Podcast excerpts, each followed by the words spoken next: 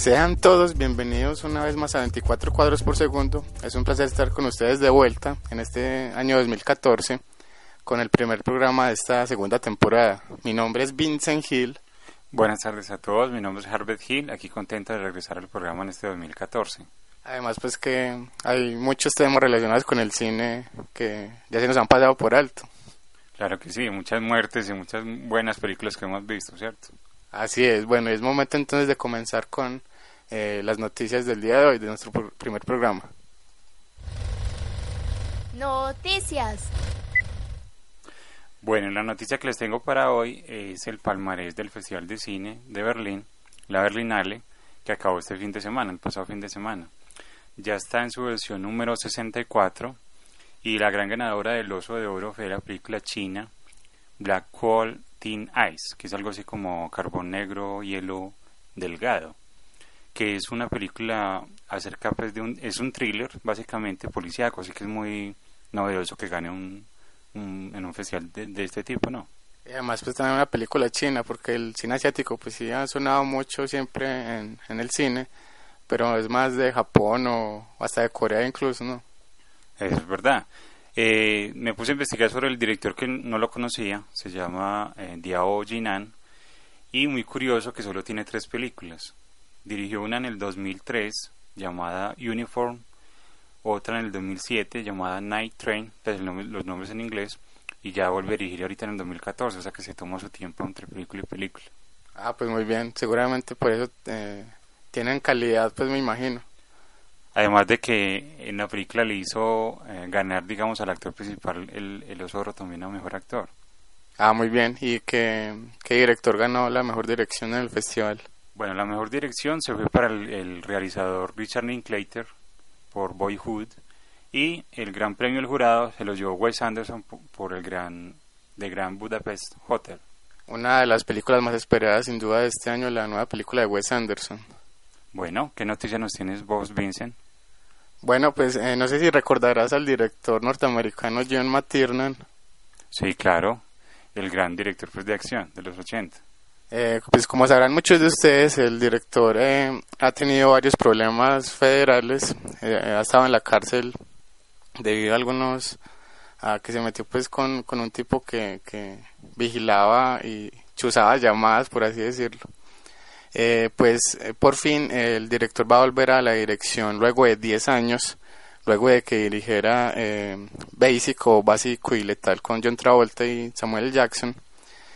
Y la buena noticia tiene que ver entonces con este regreso que esperamos sea triunfal, que ojalá sea pues como al buen cine, al que nos tenía acostumbrados pues Matt Tiernan, que recordemos es, eh, fue el director por ejemplo de Duro de Matar 1 y 3, eh, de Depredador. Sí, claro, Duro de Matar que fue, es, es casi que la, la película padre pues, de todas las películas de acción modernas, ¿no? así es, además pues que tiene una capacidad pues, precisamente para, para el cine de acción eh, eh, muy apegada pues a, a su talento. Eh, pues esta nueva película se tendrá por título Red Squad. Aún no está totalmente confirmado pues que haga parte del proyecto, pero ya está iniciando pues las fases de, de preproducción. O sea que ya se está desarrugando. Van a empezar a dirigir nuevamente. Sí, así es. Ojalá pues que sí siga en eso y se olvide pues lo de los problemas que tuvo con la ley. Seguimos aquí en 24 cuadros por segundo, la voz del cine. Estrenos.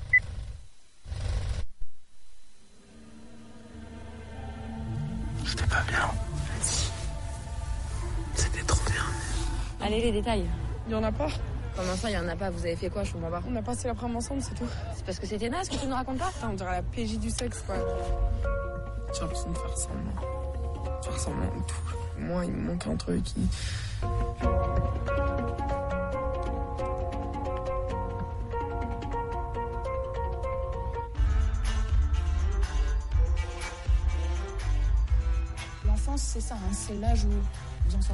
Bueno, estábamos escuchando el tráiler de la recomendación mía de, de- en esta ocasión Se trata de la película La vida de Adele, eh, que fue la ganadora pues del más reciente Festival de Cannes. La película francesa eh, que se basa pues en la vida de, de, de Adele, que es incluso pues el, el- el nombre homónimo de la misma actriz. Es una muy buena película, muy recomendada a pesar de su larga duración. eh, eh, eh, eh, Bueno, ¿por qué crees que es recomendada? Yo pienso que la película eh, tiene cierto manejo original, cierto dio la fotografía. ¿Cómo viste la fotografía de la película? En la película pues se manejan muchos planos cerrados eh, que van de acorde pues a ese ritmo lento y a, y a la intimidad pues que se maneja con el personaje y el desarrollo mismo. ¿Mm? c'est Que juste es, es como todo el tiempo uno estar metido en la piel casi que de Adele, porque uno está viendo ¿cierto? Toda la- todo el cuadro, eh, digamos que encierra el rostro de Adele, los gestos, las manos, ¿cierto? todo lo que hace ella, lo que siente. Exactamente, eso es lo que más llama la atención de la película, además pues que las actuaciones son, son brillantes, especialmente de la chica que ya mencionaba pues que tiene el mismo nombre Adele y de su protagonista eh, de la película. Entonces es una película muy recomendada a pesar de su ritmo, que, que yo creo que no es para todo el mundo, pero hay que comprenderla pues mejor y, y, y se encontrará pues con una muy buena película. Sí, la película a mí también me gustó, aunque yo también la veo es un poquito larga porque hay unas escenas que se extienden demasiado y tiene un guion pues que no es habitual, ¿cierto? Que es como lo que le pasa a ella en la vida, en la vida normal, casi que, no, casi que en la vida normal. Así es, solo como unas, se podría decir como unas anécdotas, más que un guion trabajado así por secuencias y con una estructura pues más clásica. Exacto. Bueno, eh, seguimos aquí en 24 cuadros por segundo con el siguiente, la siguiente recomendación en los estrenos.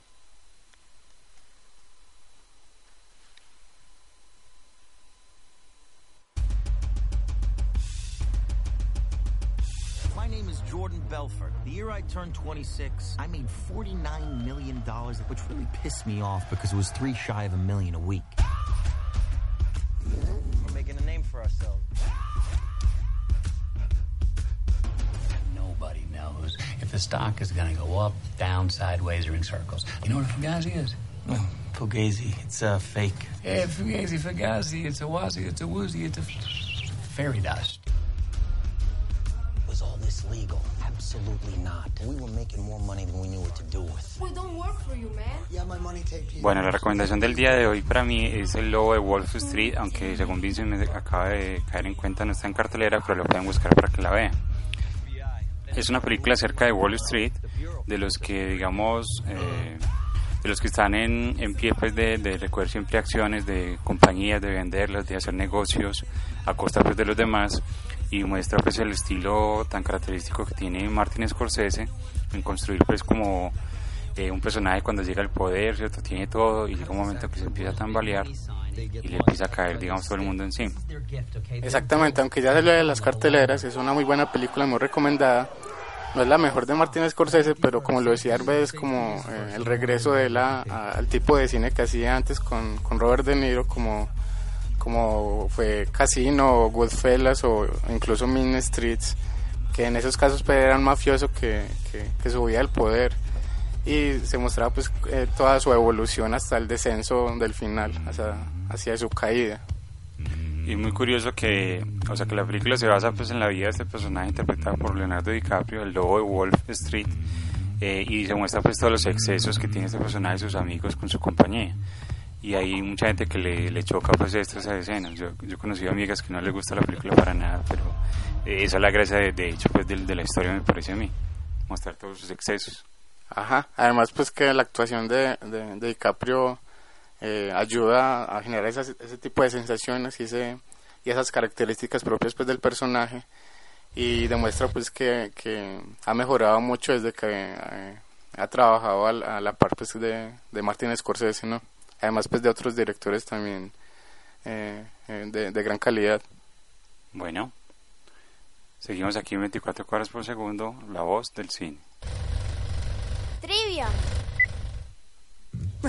No es lo más gracioso sobre el trabajito en Secocus. Yo estaba recostado sobre el césped, él se acercó y dijo, ¿qué estás haciendo? Le dije, descansando. ¿Descansando?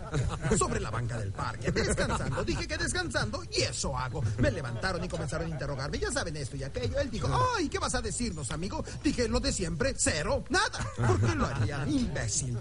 Él dijo, ¿no vas a decirme algo hoy, amigo? Dije, de acuerdo, te diré algo, hijo de perra. ¡Bing, pao, pu! Bing! ¿Viste el periódico, Anthony? Mi cabeza estaba así. Sí. Así que empecé a despertar y cuando desperté a quien vi frente a mí fue ese imbécil y dijo, oh, ¿qué quieres decirme ahora, amigo? Dije, ¿pero qué haces aquí? Te dije que te fueras con tu madre. Creí que iba a destrozarme. ¡Pau! ¡Ping! ¡Pu! ¡Hijos de perra! A veces quisiera ser grandote. Policías. Eres una bestia. Qué simpático. Qué simpático. ¿Cómo que simpático? No entiendo. Eres simpático. Tú eres es una gran historia. Es simpática. ¿Te refieres a la forma en que hablo o qué? Bueno, ahí está el diálogo y hablando pues de Martin Scorsese. Este diálogo pertenece a la película Bueno Muchachos, eh, Goodfellas, del año 1990, y el diálogo lo dice pues eh, Joe Pesci, el personaje Joe Pesci y... Cuando está eh, su personaje reunido con otros mafiosos también, y es una de las escenas pues más recordadas de la película. Ahora escuchamos eh, el diálogo nuevo. Estamos cansados de que los actores nos muestren emociones falsas. Estamos cansados de los juegos pirotécnicos y efectos especiales. Mientras que el mundo en que vive es en algunos aspectos falso. No hay absolutamente nada falso en Truman. No hay guiones, no hay trucos. No se trata de Shakespeare, pero es genuino. Es una vida. No puedo más. En vivo. Tendrá que seguir sin mí. Bueno, estábamos escuchando el diálogo del día de hoy. Eh, el di- la primera pista puede ser el director. Bueno, el director es Peter Weir, o Weir. Sí, ya lo saben, para que respondan pues a nuestra red social 24 cuadros por segundo, arroba gmail.com en el correo o a nuestra página en Facebook 24 cuadros por segundo, donde además pues pueden ver los trailers de las películas que estamos hablando, pueden bajar la revista digital que sacamos cada dos meses y escuchar los programas anteriores de, de radio. Así es. Bueno, seguimos aquí en 24 cuadros por segundo, la voz del cine.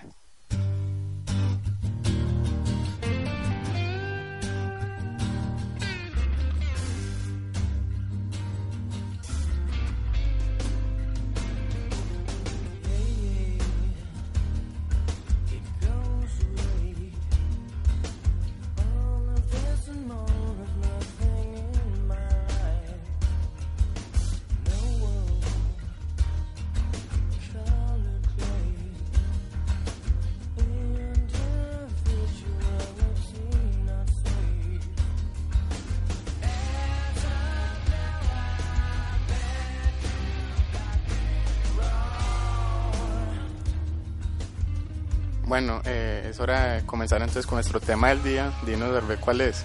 Sí, hoy vamos a hablar sobre las óperas primas de los directores. Así es.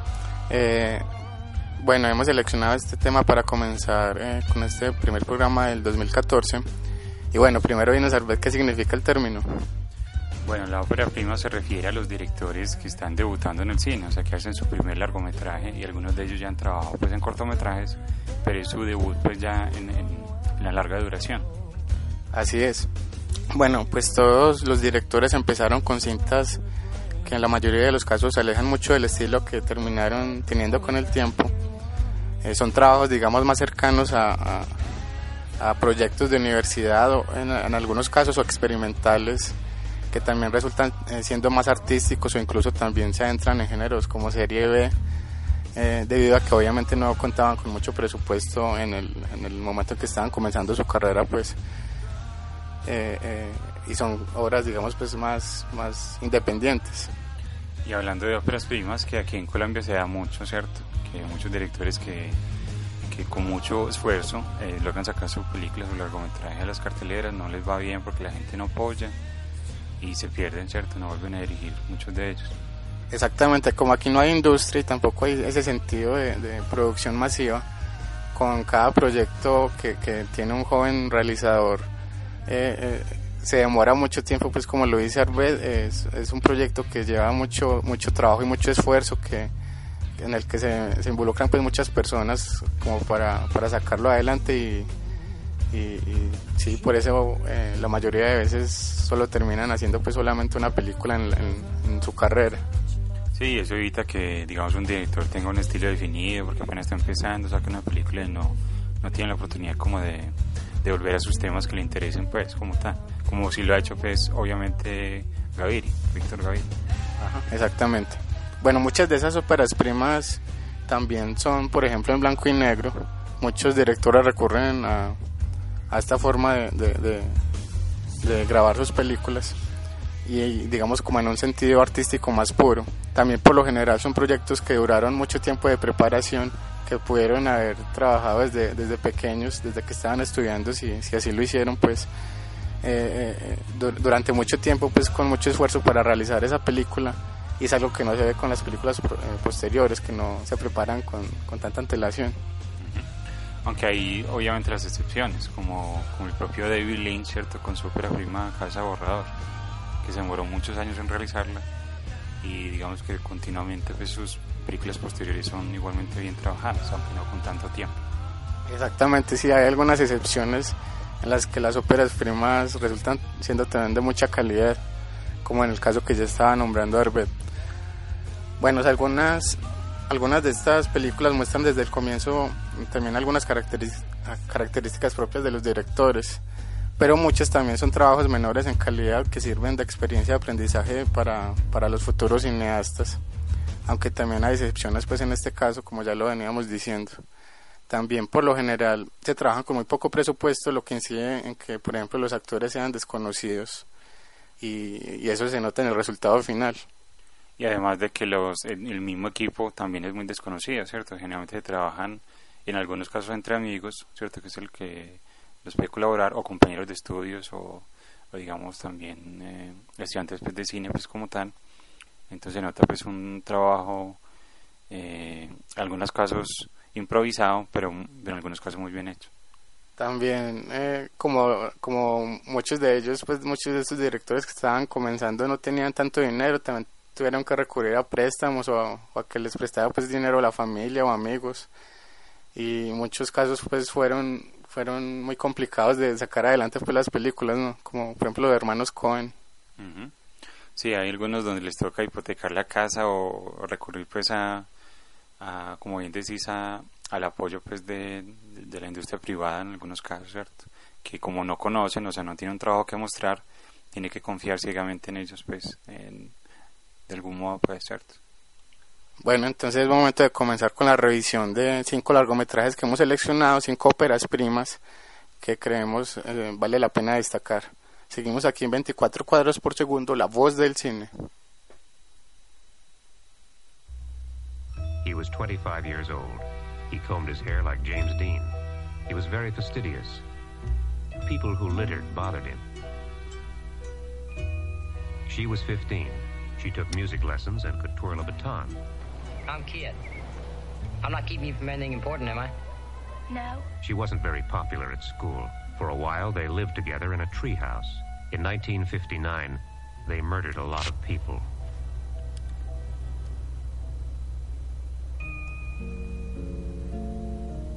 Of course, I had to keep all this a secret from my dad. He would have had a fit since Kit was 10 years older than me and came from the wrong side of the track, so called. I don't want you to hang around anymore. Bueno, estábamos escuchando el tráiler de la primera película del día de hoy. Se trata de, de la ópera prima de Terrence Malick, Badlands o Malas Tierras, del año 1973. Claro, este fue el debut cinematográfico de este gran director que como curiosidad eh, pasó mucho tiempo sin dirigir, ¿cierto? Pero que en la actualidad volvió como a, como a esa, ese impulso pues para hacer cine desaforado, ¿no? Yo creo que durante todo ese tiempo que estuvo sin dirigir escribió, escribió guiones, por eso ya en la actualidad pues realiza tantos, tantas películas tan seguidas. Bueno, ¿y qué piensas del director? Porque es un director muy, muy, muy reconocido por la crítica pues, y por el público. Pues digamos que su estilo es, es eh, más con- eh, completa- contemplativo, eh, que eh, eh, digamos eh, provoca que el espectador sea más reflexivo eh, frente a las imágenes que ve, porque son imágenes muy poéticas, cargadas de mucho, de mucha carga poética precisamente, son muy oníricas y, invitan precisamente a esa, a esa reflexión frente a temas filosóficos, a la vida misma y a los personajes pues que, tratan eh, sus películas. Claro, todos recordarán eh, como la delgada línea roja, ¿cierto? Que son películas que son visualmente muy potentes y que, digamos, la fotografía es impresionante. Además de que toca, pues, temas muy, muy de la vida, ¿cierto? Muy del mundo, que son, o sea, pocos directores lo saben hacer. Ah, bueno, y es que precisamente antes de ser cineasta el director era filósofo. Ah, claro, sí, sí, ahí viene la, la vena filosófica que tiene, digamos, el sentido que tiene de darle explicación a los sentimientos humanos, ¿cierto? Así es, bueno. Y con Malas Tierras, digamos que la película sigue la línea de otras de otros largometrajes anteriores y posteriores que se centran en una pareja que está huyendo, por lo general son criminales, como en el caso de Live by, by Night de Nicholas Ray, de Bonnie and Clyde de Arthur Penn, eh, de Natural Born Killers o Asesinos por Naturaleza de Oliver Stone, de Wild at Heart de, David Lynch o, o de Sears, más reciente de Ben Whitley. Ujú. Entonces estos casos, como decía, es, una pareja de asesinos que viaja, ¿qué pasó? Ah, no, que viaja por, la, por las carreteras de, Estados Unidos, ¿cierto? Así es. En este caso, eh, la película está basada en un hecho real de un asesino que, recorrió con su pareja pues eh, varias ciudades de Estados Unidos por la carretera matando varias personas. Bueno, en la película está presente mucho el estilo propio del realizador, como ya lo decíamos, eh, y que se verá pues en sus siguientes trabajos. En este caso sí el estilo propio pues que se ve en Badlands, sí se ve en las posteriores cintas de Malik. Claro que sí. Que es un eh, que este director pues, de- ha depurado pues todo su cine con los años, eh, mostrando pues casi que una obra, obra maestra tras otra. Así es, bueno. El eslogan de la película, eh, empezando con los datos curiosos, era en 1959 muchas personas mataban el tiempo. Kid y Holly mataban personas. Eh, que, de, que, que fue un eslogan muy polémico porque de hecho inspiró a, a- que el asesino del zodiaco que estaba bajo, bajo, bajo perfil durante ese tiempo eh, lo llevó a escribir una carta a un periódico denunciando la actitud impertinente hacia la violencia en la sociedad por el anuncio, por el eslogan. Muy curioso el dato. Y que tiene que ver mucho con la historia, puede ser. Así es, pues de, de Estados Unidos. Ajá. Bueno, Terrence Malick tuvo que actuar en la película, recordarás que, que tiene un pequeño papel eh, en la misma, porque debido a que eh, un- el actor que iba a interpretar ese papel eh, no apareció. Y es extraño porque hay que comentar también que el director no le gusta aparecer en, en, en cámaras, frente a las cámaras. Incluso no va a entrevistas, no va a festivales, ni, ni a recibir premios. Y es extraño pues que aquí aparezca en la película. Claro, le tocó. Pero esa es una de las cosas que me llama la atención de este director, ¿cierto? Su, su auto, eh, digamos, o mejor, la, la no querer la fama, pues como tal, ¿cierto? Que lo hace muchos. Porque es que incluso no hay casi fotografías de él. Sí, sí, sí, es un desconocido. ¿O será que no existe?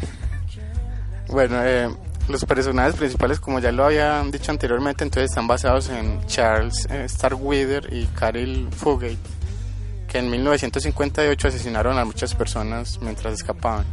Que en la película lo interpretan pues Martin Sheen y Sissy Spacek. Sissy Spacek, que se convertiría en la, la esposa pues, de Jack Fisk, el, el productor de la película que también trabaja y es amigo pues, de, de Lynch. Vea, qué curiosos. Y de hecho, pues Sissy Spacek eh, conoció a Jack Fisk en, esta película. Bueno, ¿qué más podemos decir de, Malas Tierras? Bueno, es una película que, que toca, pues la verdad, es, como bien decís, en su parte contemplativa, mostrando pues esa, esa parte rural de Estados Unidos, alejándose pues de las ciudades, grandes ciudades, de las luces, del, del poder, del dinero, digámoslo así, más bien mostrando una parte pues más, más natural, más de, de vida, de campo, ¿cierto?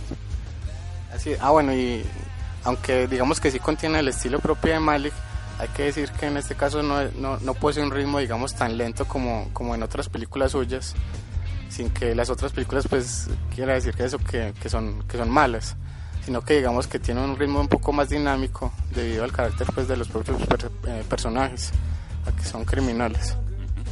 Claro, porque sus posteriores películas tienen un ritmo más pasado que lo bien, bien lo decís. Esta, esta es quizá un poco, un poco más convencional que las otras. ¿Crees? Esta, sí, puede ser, sí. Bueno, esta fue la primera película del día o la primera recomendación. Se trata de Badlands o Malas Tierras, la película de Terrence Malick de 1973. Seguimos aquí en 24 cuadros por segundo, la voz del cine.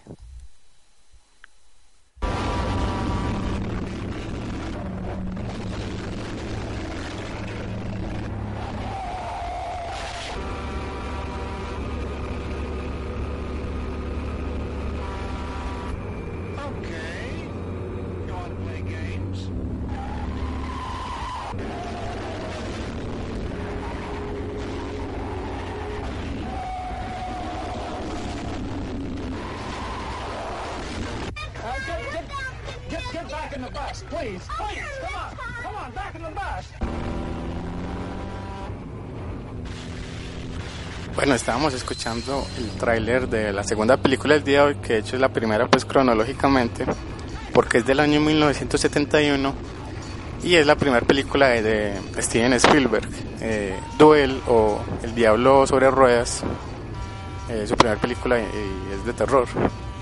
Y que es el director llamado, pues, el rey de mías de Hollywood en su momento, aunque todavía, ¿cierto? Que todo lo que coge es un éxito.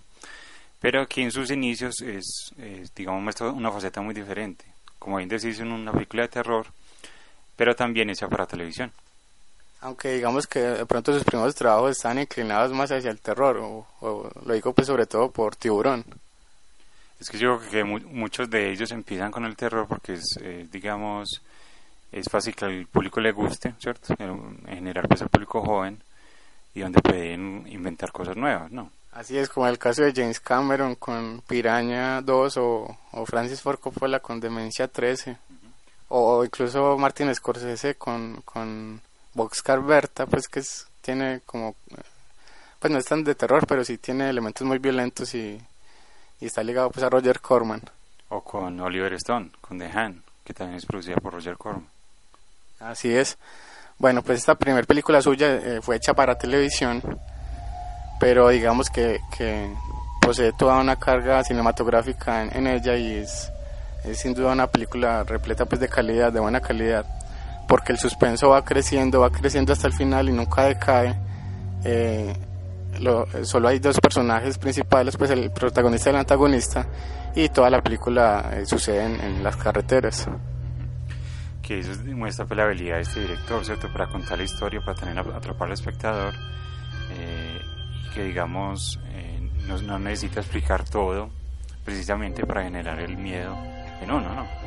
Así es, porque una de las mejores cosas de la película es que nunca se ve el rostro del, del antagonista, del malo. Y, y eso llama pues mucho la atención y, y incluso ese es uno de los elementos que se dice pues que produce más terror precisamente que, que el espectador no sepa a qué se está enfrentando ni, ni los protagonistas mismos ni los personajes mismos. Eso, eso induce pues más como a la imaginación y a, y a, y a ese sentimiento pues de, de suspenso y tensión que, que, que se vive en, en esos momentos. Esa situación de la que un, un conductor que está en la carretera y por alguna razón molesta pues a un, a un camionero, eso se repetiría pues varias veces después, ¿cierto? Así es, por ejemplo en Joyride de John Dahl. Ah, bueno, y ese sentido pues de, de o esa característica de que no se muestra el rostro del, del, del villano, en este caso pues nunca en la película, también lo utilizaría luego pues por ejemplo en Tiburón, aunque en la, la primera parte de la película que no mostraba pues al, al tiburón. Sí, ahí aplicaba pues con un presupuesto mucho mayor todo lo que aprendió siendo Duel, ¿cierto? Así es. Bueno, el guion está eh, basado en un cuento corto eh, de Richard Matheson y de hecho el propio escritor escribió el guion para esta película, que, que sin duda pues, es, es excepcional, como todas las otras historias pues, del, del escritor. Recordemos que es un maestro de la ciencia ficción. Eh, este escritor es muy recordado por la novela Soy leyenda, que es una novela pues, de, de vampiros que hicieron una vez, eh, o varias versiones de hecho, incluyendo pues la última con Will Smith, pero es un, es un escritor pues que, que digamos que tiene una, o que tenía una capacidad impresionante pues para las historias, para los personajes sobre todo. Así es. Ah, bueno, y hay que decir que el escritor se basó eh, para escribir esta película en, en, en, a- en un hecho real pues que le sucedió a él mismo el día que asesinaron a Kennedy con, con alguien pues que, a- que- con algo que parecido pues a la película que le sucedió en una carretera. Vea. O sea que hay que estar pendiente de lo que, lo que sucede a uno en la calle, ¿no? En la carretera, en las carreteras solitarias. Pero obviamente pues exagerándolo para, para plasmarlo en un guion no. Claro que sí. Bueno, es Spielberg, eh, empezando con los datos curiosos, escogió ese preciso camión que se utiliza en la película en particular porque porque al frente parece un rostro. Sí. Ok. Además, pues como para, para incrementar la sensación de, de suspenso. Bueno, el papel de, el papel de Dennis Weaver eh, eh, en Touch of Evil o Sed del Mal de Orson Welles fue el que convenció a Spielberg de contratarlo para la película, que es el protagonista pues de, de Duel. Que fue una elección, pues, en, en cierto modo arriesgada, porque cuando eso era un, un, un estudiante, pues, de dirección muy joven, ¿cierto? Ajá, sí. Bueno, David Mann y la señora Mann son los únicos personajes eh, de la película que no tienen nombre. O, o mejor, que sí tienen nombre, porque los otros no, no se saben. Ese también es uno de los de las características que llaman mucho la atención de la película. Bueno, y la película eh, que la han pasado pues en televisión, pero es muy escasa, así que no sé si está en YouTube, habría que buscarla, pero vale la pena pues, redescubrirla, ¿cierto? O descubrirla a la que no la- los que no la conocen. Así es, vale mucho la pena. Es una de las mejores películas de Spielberg y eso pues que era, que era su ópera prima.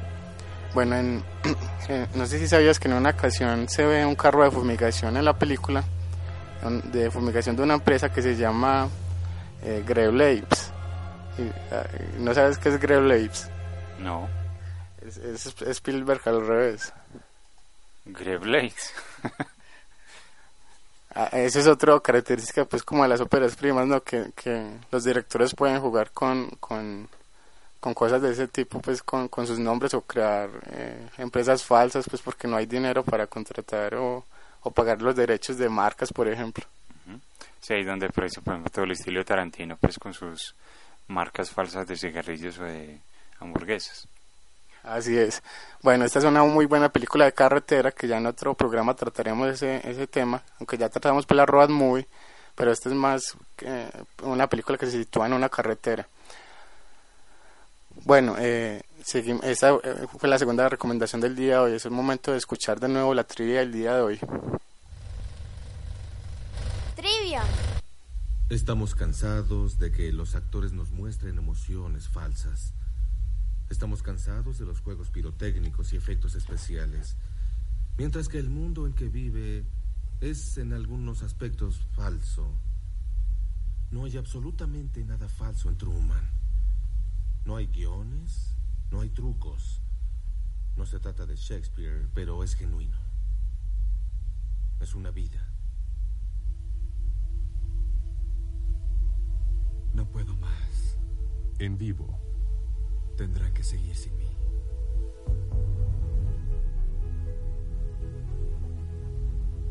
Ni hablar, ¿me oíste?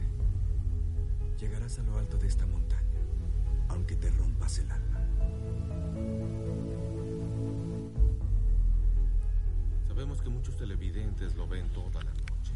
Bueno, estábamos escuchando el tráiler de, de nuestra tercera recomendación del día de hoy. Se trata de Cronos, la ópera prima de... No, no, no, antes escuchábamos la trivia, ¿cierto? Bueno, la, de la trivia del día de hoy, que todavía la estamos escuchando ahí en el fondo, la primera pista eh, fue el director, ¿cierto? Se trata del director Peter Weir. Y y inclusive el nombre de la película, aparte del nombre, lo dicen en el diálogo para que estén atentos, pero podríamos dar otra pista. Podría ser el actor que está diciendo el diálogo, aunque está en este caso pues es doblado, pero el que lo dice en la versión original. Bueno, ¿cuál es el actor? Se trata de Ed Harris, eh, Esa es la segunda pista del día de hoy. Ya saben que pueden responder a la trivia en nuestras redes sociales. Sí, claro que sí. Se puede meter a 24 cuadros por segundo en la página de Facebook o escribir un correo directamente a 24 cuadros por segundo arroba gmail.com. Bueno, seguimos aquí en 24 cuadros por segundo, la voz del cine.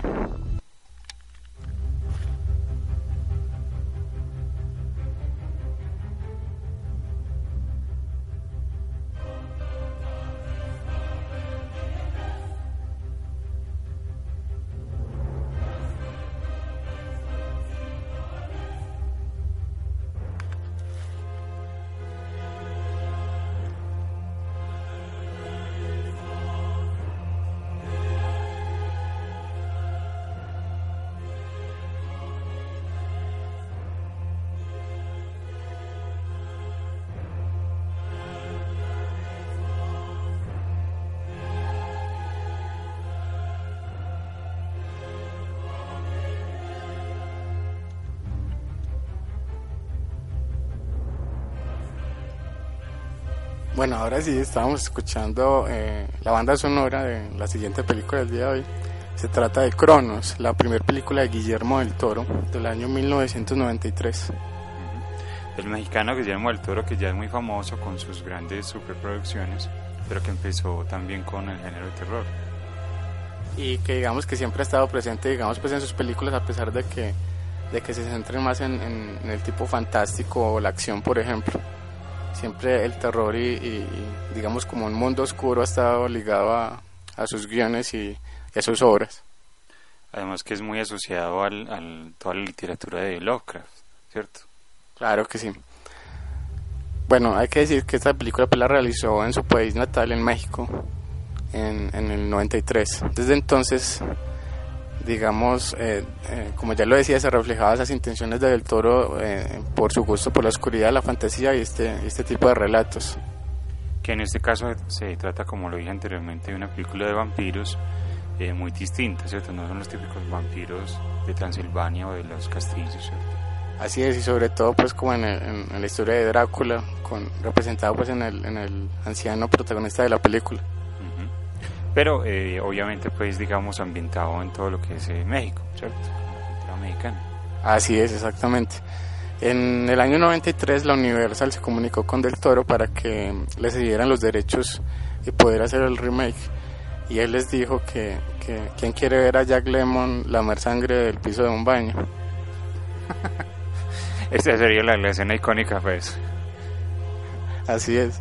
Entonces, pues sí, yo, yo creo que fue una buena decisión no vender los derechos porque no, yo creo que no necesita, pues, esta es una de las que no necesita remake, como muchas otras que, que, que incluso le, le han hecho el remake y, y, y terminan pues como casi dañando la película original. Sí, porque no le hacen justicia. Aunque en ese momento me recuerdo la de Somos lo que hay, ¿cierto? La película mexicana de, de caníbales.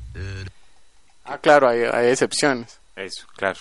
Pero también digamos que, que se puede tener una historia que puede funcionar en un, en un país, ¿cierto? Y en otro no puede funcionar, o a la vez sí. Depende pues de cómo, cómo se tomó el guion, ¿cierto? O, cómo, la dirección que se le da al guion, como tal. Exactamente, la, el talento pues del director que coja el proyecto de nuevo.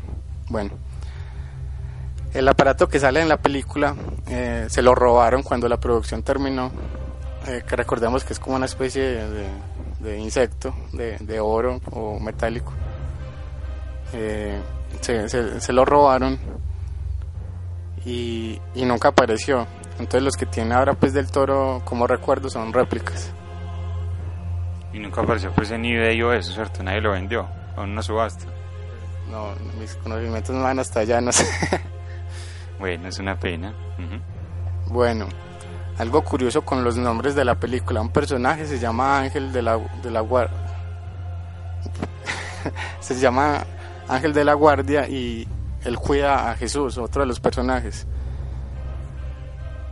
Y, ah, no, el, el personaje se llama Jesús Gris y un personaje que se llama Ángel lo cuida a él.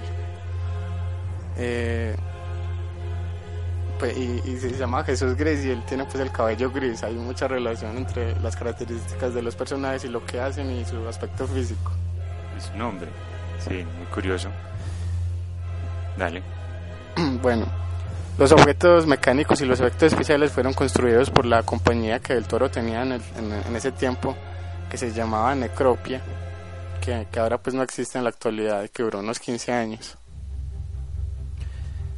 Obviamente pues demuestran todo el, el- también el amor que tiene del toro a los efectos especiales que del toro ha sido pues confeso admirador de los monstruos de la Universal de los monstruos clásicos de, Hollywood y todo pues lo que tenga que ver con, el maquillaje de, de- de monstruos como tal cierto de personajes o de actores que se convierten en monstruos Exactamente. Además pues están ligados con ese estilo que ya veníamos hablando. Eh, bueno, los dos personajes que se llaman pues de la guardia en la película del Toro los construyó para que fueran irreales, como casi de cómic. Según el director, en venganza los estereotipos eh, o estereotípicos personajes mexicanos de Hollywood. Eh, siguiendo con los datos curiosos, el film estaba presupuestado en 1.5 millones de dólares, que era, digamos que el mayor presupuesto de- en México hasta ese momento. Pero al final se incrementó a 2 millones. Del Toro aportó el mismo, eh, el medio millón que faltaba con deudas en el banco y reduciendo, por ejemplo, el salario de Ron Perlman, eh, por lo que ahora, pues, y tiempo después son tan amigos los dos. y que ya que lo mencionan eh, no mencionas eh, Ron Perlman sale en casi todas las películas en todas cierto de- del toro Así es. Eh, formaron pues una gran amistad cinematográfica y en la vida real. Y además pues es muy fructífera, ¿no? Porque sus personajes aportan mucho a las, a las películas del Toro. Y es un muy buen actor además, aunque siempre, casi siempre sea secundario en otras películas. Claro, y lo eliminan pues a veces muy fácil, menos en Hellboy pues, ¿cierto? Así es. Bueno, Del Toro es- eh, había escrito el guion eh, desde 1984 y, y- y antes tenía otro nombre. Eh, se llamaba El vampiro del amanecer gris. Vea un hombre un poco más de Yalo, ¿no? Sí, eso iba a decir, parece más de Yalo.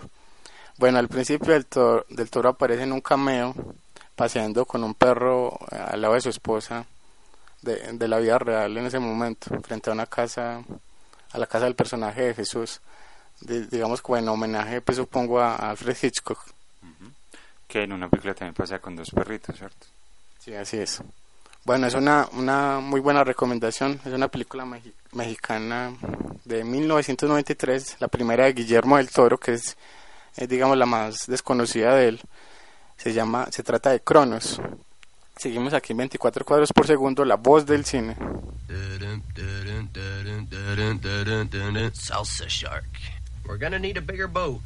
Throughout history, they have been a part of our American life. Men and women who have made it their mission to serve their fellow man. They've worked hard enough. Isn't it time they had their own movie? Clerks. This job would be great if it wasn't for the customers. I, I don't bother them and they don't bother me. I could do without the people in the video store. Do you have that one with that guy who was in that movie that was out last year? You should hear the barrage of stupid questions I get. What do you mean there's no ice? You mean I gotta drink this coffee hot? You'd feel a hell of a lot better if you just rip into the occasional customer. You're a clerk, paid to do a job. You can't just do anything you want while you're working.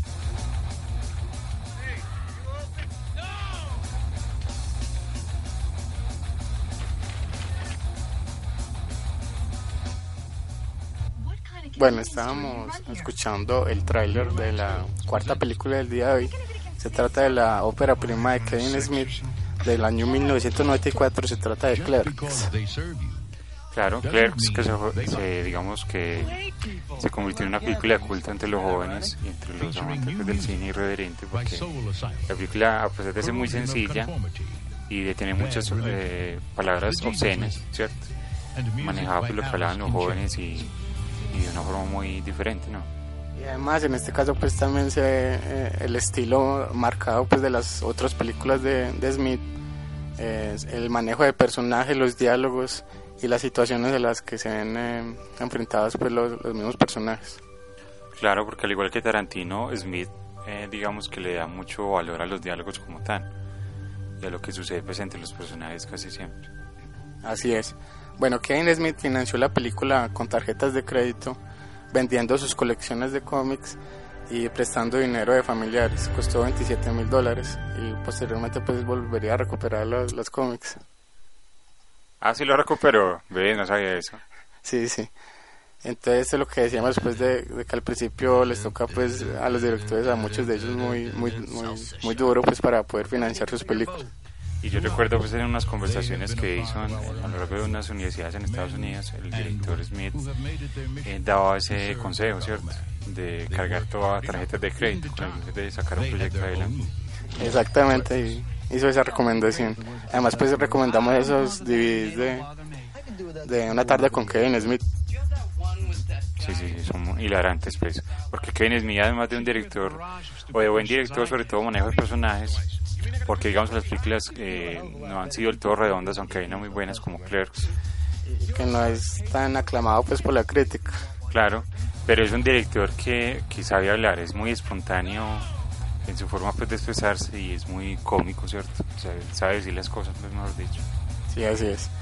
Bueno, eh, la película se grabó en la tienda en la que Kevin Smith trabajaba realmente en ese momento. Y entonces trabajaba de 6 de la mañana a 11 de la noche y grababa hasta las 4 de la mañana. Entonces pues casi ni dormía para poder hacer la película.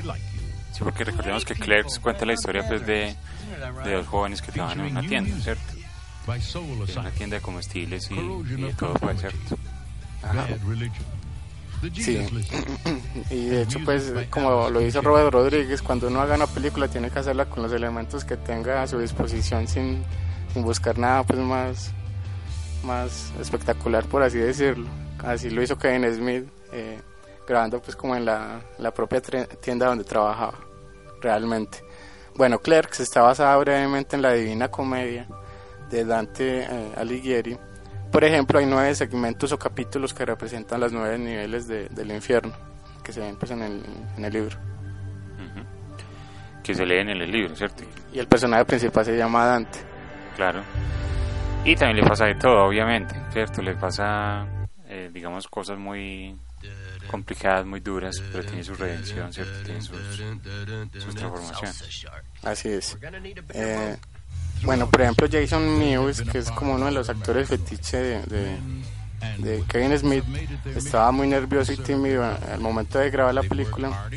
Entonces, cuando le tocó bailar en una escena, las personas del equipo debían salir y esconderse en la tienda de video para que él las pudiera hacer.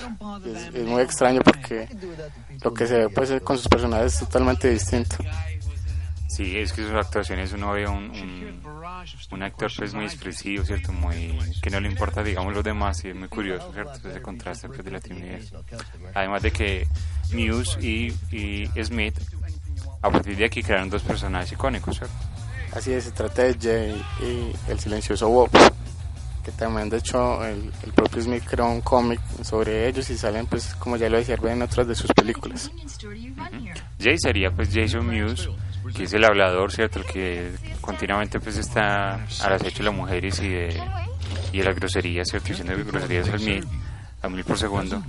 Mientras que Kevin Smith hace el silencioso, ¿cierto? Que no habla, sino que simplemente hace caras. Así es. Eh, y además pues decidió no hablar porque él dice pues que él no es actor y dañaría pues las películas si, si hablar. Bueno, Kevin Smith dice que se inspiró para hacer Clerks y, deci- y decidió ser director de cine cuando vio eh, Slacker de Richard Linklater. que es otro director pues que, que mencionamos al principio del programa que ganando pues el, el oso ¿cierto? mejor director en el pasado festival de Berlín y que es un director que ha influenciado mucho cierto muchos jóvenes directores de la actualidad Además pues es uno de los, para mí pues de los mejores directores también de, de, de- de la actualidad. Smith dice que él actuó en la película porque si fracasaba eh, y, arruin- y se arruinaba financieramente eh, de por vida, eh, al, menos podía pues señalarse y decir que él sí la hizo. bueno. Eh, bueno, la película en este caso es en blanco y negro porque se tenía muy poco presupuesto, por ejemplo se utilizaron pues distintas luces y tipos de iluminación y eso sería un problema en, en edición en la imagen, por eso se escogió pues el blanco y negro. que le cae muy bien a la película que recordemos que el director años después eh, escribió y dirigió una secuela Y está preparando pues desde hace mucho tiempo la tercera entrega, que de hecho había dicho que era su siguiente proyecto, pero se metió de nuevo en una en una película de suspenso más tirando pues a terror como ya lo hiciera con Red State. Sí, con una película Tusk. Aunque según leí, también tiene acabado un guion de, de una película de terror navideña, ¿cierto? Contando diferentes historias. Y, y digamos que esas películas ah, se ha inspirado Smith pues en, en hacerlas en, en- como lo ha hecho el en Tarantino y, y los Cohen que, que son digamos películas más trabajadas en cuanto a la parte visual y, y son guiones distintos digamos a, las, a sus otras películas y que requieren mucho trabajo y en alguna ocasión dijo que no quería seguir dirigiendo pero pues menos mal no, no, no fue cierto Y sobre todo famosos sus peleas con otros directores o actores, ¿no? como Tim Burton Como Tim Burton, exactamente. bueno Jason Reitman ¿recordás quién es Jason Reitman? El hijo del director Ivan Reitman, que también es director. ¿cierto? Así es, bueno, dijo que Clerks lo inspiró a ser director. Eh, Smith molestando dijo que, que si creció en los sets de Cazafantasmas y Stripes, siendo hijo de Ivan Reitman y lo escogió a él pues para querer ser director, que, es muy- que no es lógico. Pero es que, o, o sea, a pesar de que sus fallas técnicas que las puede tener, eh, es una película que, que le llega al espectador, ¿no? O sea, son unos diálogos muy ingeniosos y los personajes están bien desarrollados. Es que digamos que superficialmente y aparentemente la película no es profunda ni o casi que pues ninguna de sus películas por debido pues a, a- a- los diálogos o muchas de las frases de los personajes y de las formas de ser, pero en realidad pues tienen mucha carga eh, emotiva en el fondo, son bien desarrollados y, y, y son más de lo que aparentan. Y además que es un estilo propio, que es lo más difícil en el cine, ¿no? Un, un estilo que se puede diferenciar. Cuando usted ve una película de Smith o oye siquiera un diálogo, ya sabe que está se trata pues de una película de este director de Nueva Jersey, ¿no? Así es, exceptando pues esa Red State, por ejemplo, que es totalmente distinta, es de suspenso, que ganó pues en, en. Pero sí, tiene un estilo pues muy marcado y eso pues ayuda mucho a su, a su, a su carrera. Bueno, también en la película, como en sus otros trabajos, hay muchas referencias a Star Wars y a Tiburón, que son películas que le gustan mucho a, a Smith. Que de hecho aquí escuchábamos en el fondo eh, la canción de Chewbacca. Bueno, y por último, Smith y Scott Mosher, que es un amigo suyo y que le ayuda pues en sus películas produciéndolas, estudiaron juntos en Vancouver, hicieron una promesa de que el primero que dirigiera el otro eh, produciría la película. Y como Smith dirigió primero, Mosher se la produjo como todas sus siguientes películas. Que fue un curso que el propio Smith abandonó, ¿cierto? No lo acabó. Así es, exactamente. Bueno, es- esta fue la cuarta recomendación del día de hoy. Se trata de Clerks de Kevin Smith, un director a tener en cuenta. Seguimos aquí en 24 cuadros por segundo, la voz del cine.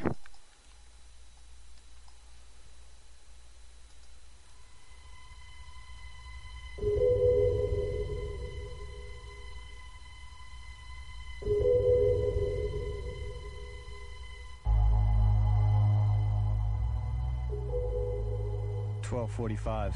Restate my assumptions. One, mathematics is the language of nature. Two, everything around us can be represented and understood through numbers. Three, if you graph the numbers of any system, patterns emerge. Therefore, there are patterns everywhere in nature. Estábamos escuchando el tráiler de la quinta y última recomendación del día, la quinta ópera prima. Esta, esta vez es de, de Darren Aronofsky del año 1998. Se trata de Pi.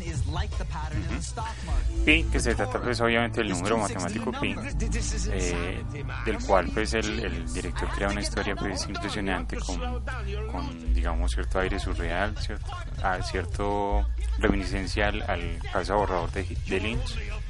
Y también recurre a- al blanco y negro, como en el caso de Smith y muchos otros directores en sus primeras películas, como ya lo habíamos dicho. También es, la película está cargada, digamos, de muchos detalles, está muy cuidado, está todo muy planeado y tiene pues mucho del estilo que se vería posteriormente con Aronofsky, con la narrativa sobre todo y con el estilo visual también. Sí, hay muchos planos que uno ve en Pi que los puede ver posteriormente pues en, en sus películas eh, como la película de drogas. Requiem por un sueño. Requiem por un sueño. Aunque digamos que el, el Pi no tiene un blanco y negro muy convencional. O sea, digamos que el blanco y negro es un poco más estallado en algunos casos. eh, Casi como si fuera expresionismo alemán. eh, exacto, a eso me refería, porque es, digamos, eh, mostrar todo lo que le sucede al personaje eh, lo que está tratando de desarrollar, que es un, encontrar pues, una explicación, un modelo matemático del mercado bursátil y que obviamente se siente paranoico y perseguido, aunque sí lo persiguen obviamente. También tiene, ya que mencionas ese, ese aspecto, también tiene mucho con, con el cine de Roman Polanski, por ejemplo, en Repulsión, que el personaje se sentía atrapado y, y- y paranoico pues con, con- con- en su mente pues porque na- no, no está ocurriendo realmente nada.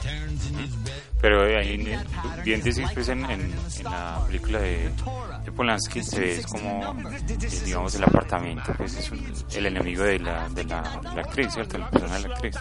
En este caso, pues también el personaje de Pi es perseguido, ¿cierto? Trata de... Porque digamos que lo que trata de descubrir lo quiere todo el mundo, ¿cierto? Y es algo que nadie lo puede hacer. Así es, bueno, como datos curiosos, eh, el personaje principal Max está buscando durante la película un, un número de 216 dígitos y 216 es 6 por 6 por 6, que es el número del, del- de la bestia. Sí, aunque ese dato es como muy cuadrado, ¿no? O si, Sí. o si lo pensarían así. Pues yo creo que pues yo no, hay muchos detalles por el estilo que yo creo que muchos directores no piensan desde antes, pero por ejemplo Aronofsky pues sí, sí podría ser yo creo pues. Bueno, démosle la démosle la verdad pues a Aronofsky, sí, considerámosle. Bueno, como no tenían presupuesto para la película, eh, las locaciones no tenían los permisos para grabar, entonces tenían que estar pendientes de si aparecía la policía para para para dejar de filmar pues si, si era necesario. Para salir corriendo, ¿no? Como en como en Maniac, de, el slasher de los 80. Exacto. Bueno, esta película no es, digamos, tan convencional y es lo que la hace atractiva, porque es una película que le exige al espectador, ¿cierto? Le exige que esté pendiente de lo que sucede, de que piense en el personaje, en las situaciones y que se involucre de todas maneras con el film, ¿no? Exactamente, digamos pues que Aronofsky es un muy buen director con mucho talento. De hecho pues escribió las los, los lo- la- las historias pues de- del pasado de cada personaje, aunque no eh, terminaran pues saliendo en la película. Y es un, un director pues que, cuida mucho los detalles, que planea mucho sus trabajos y cuida pues eh, cada aspecto de la misma. Y que además es un director que le gusta pues el- la parte psicológica de los personajes también, como en este caso, como lo demostraría pues con el cine negro, por ejemplo. Así es. Bueno, es una muy buena película. también podría ser como la más desconocida del director. Eh, se trata de Pi, del año 1998, de Darren Aronofsky. Eh, repasemos entonces qué películas eh, em, vimos el día de hoy. Bueno, iniciamos con la película Badlands o Malas Tierras del director americano Terrence Malick. Luego seguimos con Duel o El Diablo sobre Ruedas de Steven Spielberg. Luego continuamos con el aporte mexicano con Cronos de Guillermo del Toro. Después seguimos con la película de Kevin Smith Clerks. Y finalizamos con la película de Darren Aronofsky, Pi. Y eh, queremos hacer otras recomendaciones de óperas primas, muy rápidamente. Está El Mariachi de Robert Rodríguez. Está Cabeza Borrador de David Lynch. Está Bad Taste o Mal Gusto de Peter Jackson. Está Tesis de Alejandro Amenábar. Está Reservoir Dogs o Perros de Reserva de Quentin Tarantino. Está The Daring Gap de De Brad Anderson. Está también Acción Mutante de Alex de la Iglesia. OTHX 1130 1138 de George Lucas. Está Blood Simple de, de los hermanos Cohen. Dark Star de John Carpenter. Bottle Rocket de Wes Anderson. Está Knife in the Water de Roman Polanski. Está Permanent Vacation de Jim Jarmusch. Está también Human Nature de Michel Gondry. Está eh, eh, eh, Take the Money and Run de, de, de Woody Allen. Sí, ya en el campo de terror de Evil Dead de Sam Raimi. Reanimator de Stuart Gordon.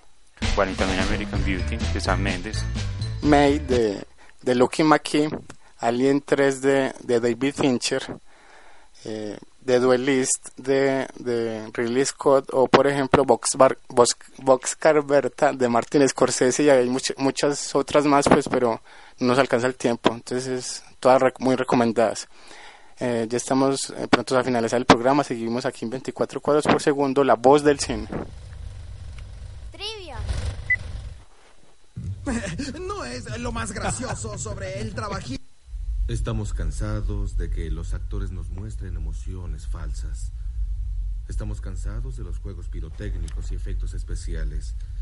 Mientras que el mundo en que vive Es en algunos aspectos falso. No hay absolutamente nada falso en Truman. No hay guiones, no hay trucos. No se trata de Shakespeare, pero es genuino. Es una vida. No puedo más. En vivo. Tendrán que seguir sin mí.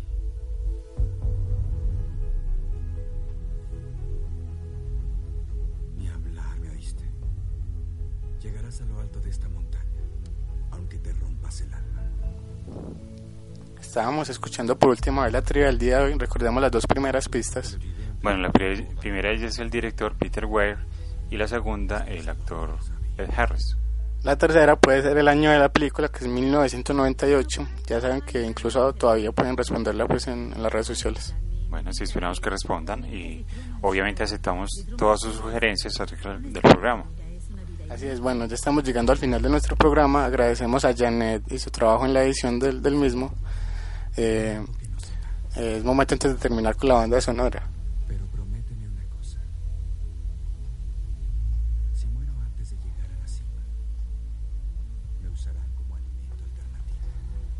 Eh, bueno, para esta ocasión hemos seleccionado la banda sonora de Blood Simple o Sangre Fácil, que es la ópera prima de los hermanos Cohen que ya habíamos mencionado anteriormente. Su primer largometraje, un homenaje al cine negro y que tendría pues eh, muy posteriormente un remake a cargo de San Jimu. La canción es de la banda sonora, eh, es de, su banda sonora y esa está a cargo de, de Four Tops, creada en 1954 y activa hasta el día de hoy con una de sus canciones icónicas, eh, Is the Same Old Song. Bueno, solo, solamente me quería despedir, ¿cierto? A todos los oyentes y muchas gracias Janet pues en el máster y a vos Vincent por esta conversación.